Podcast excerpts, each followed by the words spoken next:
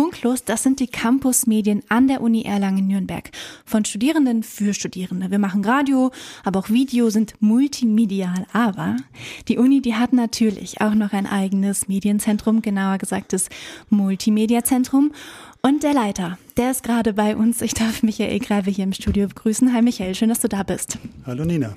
So, und bevor wir gleich so richtig über das Multimedia-Zentrum reden, um so ein bisschen warm zu werden, starten wir hier immer mit einer kleinen Schnellfragerunde. Aber ich habe mir heute äh, für dich ein bisschen was Besonderes überlegt, weil du ja quasi so als Leiter des Multimedia-Zentrums Profi in Sachen so Videomeetings sein solltest, bist.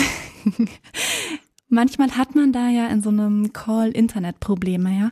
Und äh, deswegen machen wir so ein kleines Spiel aus dieser Schnellfragerunde. Du antwortest immer eine Frage verzögert. Also auf die erste Frage antwortest du gleich dann sowas wie, Entschuldigung, ich höre dich nicht, mein Internet ist so schlecht.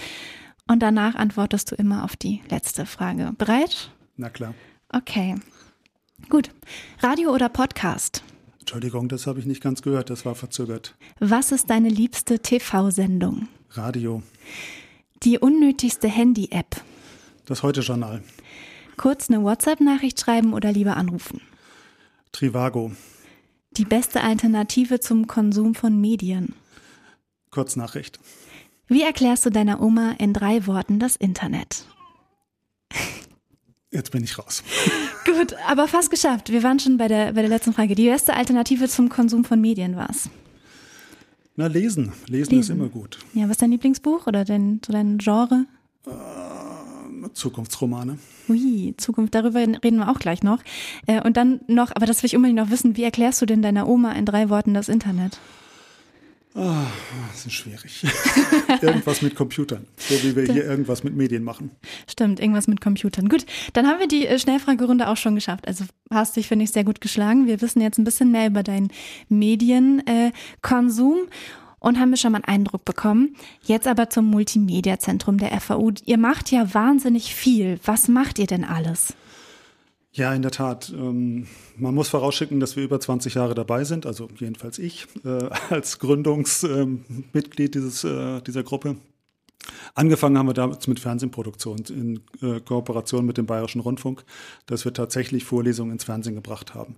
Das ist die Urgeschichte von vor über 22 Jahren. Das war anfangs ein technisches Problem, einfach zu sagen, wie macht man das? Über die Jahre ging es natürlich auch mehr in den Content über, zu sagen, was kommt ins Fernsehen und warum eigentlich. Insgesamt haben wir das 19 Jahre lang gemacht und ungefähr 30 Sendungen pro Jahr wirklich rübergebracht. Das war schon cool. Das heißt, ihr seid echt aus dem Fernsehen entstanden sozusagen. Also ihr habt das dann ins lineare Programm übertragen oder wie kann ja, ich mir das vorstellen? Ja. Wir hatten hier in Erlangen eine Vorlesung, die haben wir dann mit Internettechnologie, damals noch, noch vor dem Internet eigentlich oder mit einer etwas anderen Technologie, aber das ist egal, nach München übertragen ins Studio. Die haben es dann dort aufgezeichnet. Was wir in die Kamera reingeschoben haben, wurde drüben aufgezeichnet, später dann geschnitten und manchmal auch nur drei Tage später gleich auf Sendung gegeben. Aber was macht ihr heute? Heute. Heute machen wir ganz viel Vorlesungsaufzeichnung. Wir sind die, die auch FAU.tv zur Verfügung stellen, das Videoportal der FAU. Das kommt von uns.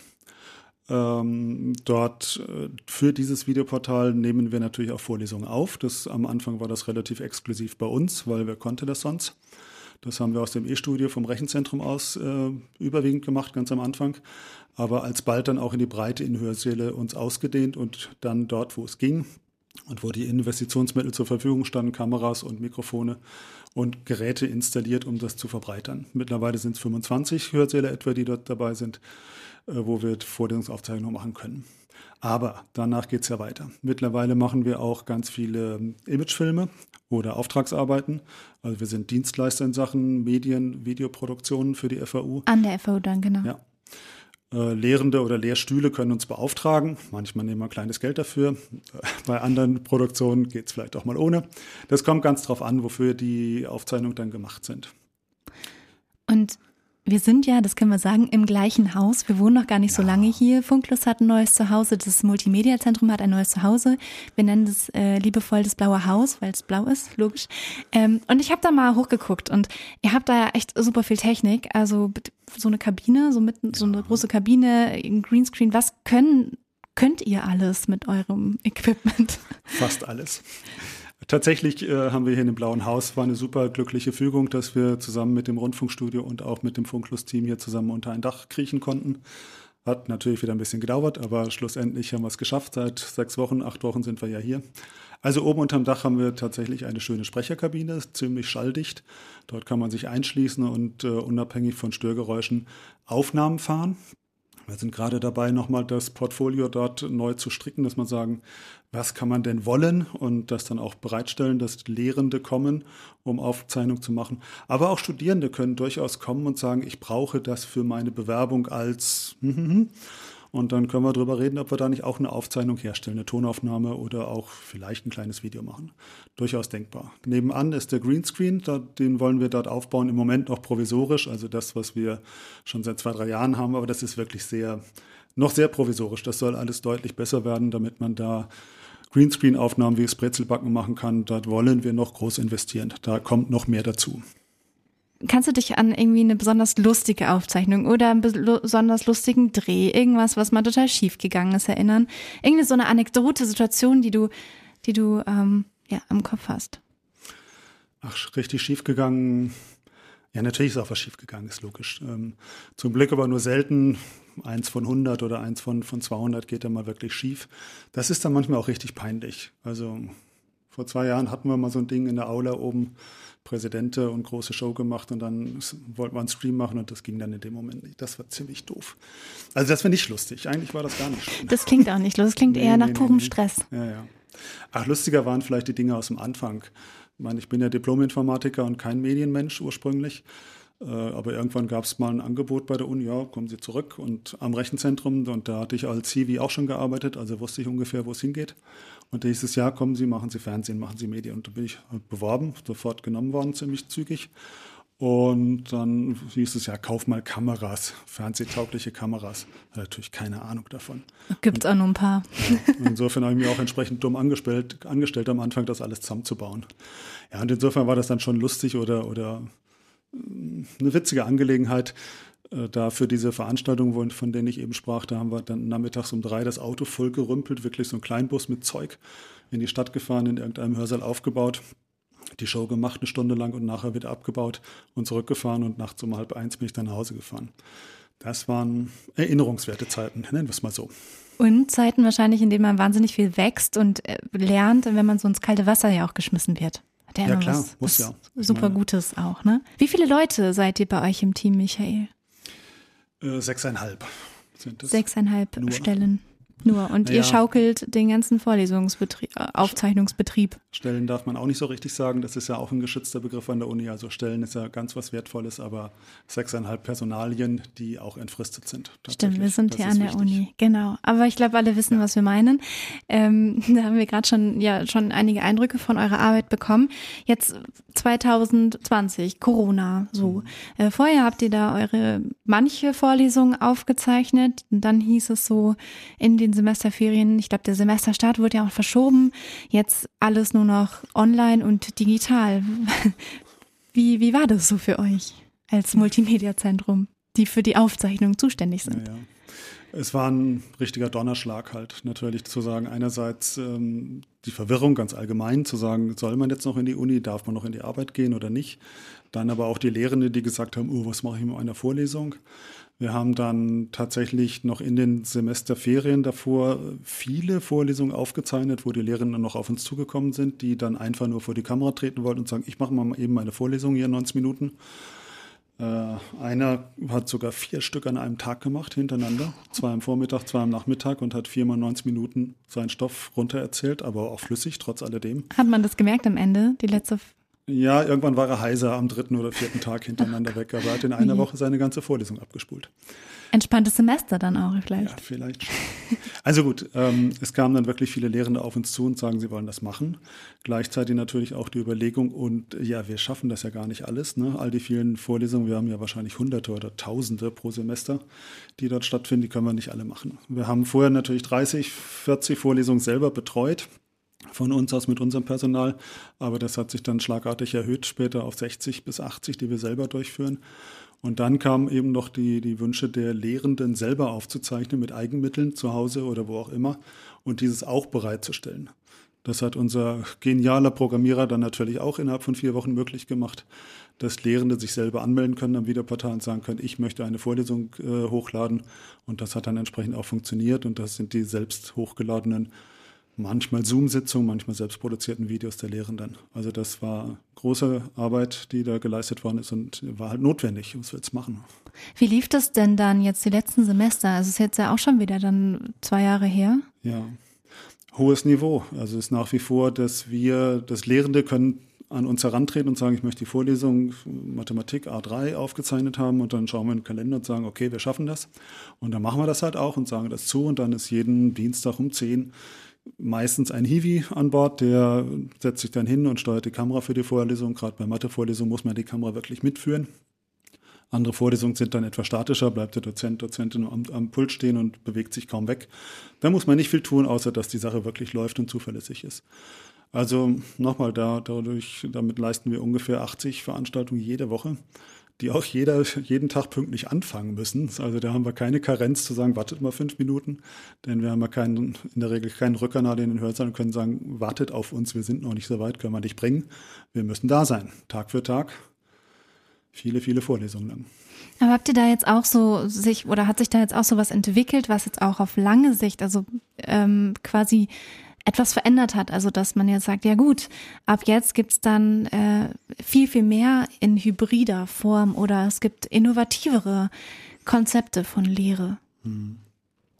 Es sind zwei Sachen. Also die eine Sache, denke ich, dass einerseits Lehrende an der Vorlesung hängen. Ganz viele sagen natürlich, ich will zurück in den Hörsaal. Ich finde das gut, ich finde das richtig und notwendig.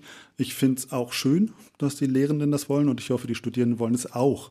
Sollen wirklich gerne in die Vorlesung gehen, das ist wichtig. Da lernt man wahrscheinlich viel besser oder viel mehr, wenn man hingeht. Gut, manch einer ist lieber zu Hause, gibt es auch. Und ich sehe auch viele Gründe, dass Studierende zu Hause bleiben, weil sie eine Begründung haben, weil sie krank sind oder Kinder oder Entfernung oder Kilometer oder was auch immer. Sehe ich alles ein und deswegen glaube ich, dass es in Zukunft immer viele Studierende gibt, die sagen, ich möchte von zu Hause aus teilnehmen und äh, brauche die Aufzeichnung oder den Livestream. Und dann machen wir das auch. Im Moment gibt es eine Initiative der TechFAC, dass dort zwölf Hörsäle äh, ertüchtigt werden sollen, um zu sagen, wir haben eine Aufzeichnung, wir haben einen Livestream und wir haben auch die, das hybride Element, dass Studierende in den Hörsaal zurück hineinfragen können, just in time. Das ist technisch ähm, eine Herausforderung. Das kostet fast 50.000 Euro pro Hörsaal, bis man das mal sauber durchgearbeitet äh, hat. Aber da sind wir dran, das für die TechFAC zu bauen jetzt. Natürlich haben wir jetzt da Verzögerung wegen Handwerker und äh, dass die nicht kommen, weil die ausgelastet sind oder dass das Material nicht geliefert wird. Man kennt das mit den Lieferketten. Äh, das ist in Arbeit. Mal sehen, wann das fertig ist und mal sehen, wie die anderen Fakultäten dazu stehen, dass die das auch anbieten werden. Das ist jetzt schon ein bisschen ja schon innovativ, äh, diese Neuerungen, die da hoffentlich dann irgendwann mal ko kommen. Äh, ihr halt, wir haben jetzt viel über diese Videoaufzeichnung gesprochen. Ähm, Video. Ihr seid ja das Multimedia-Zentrum.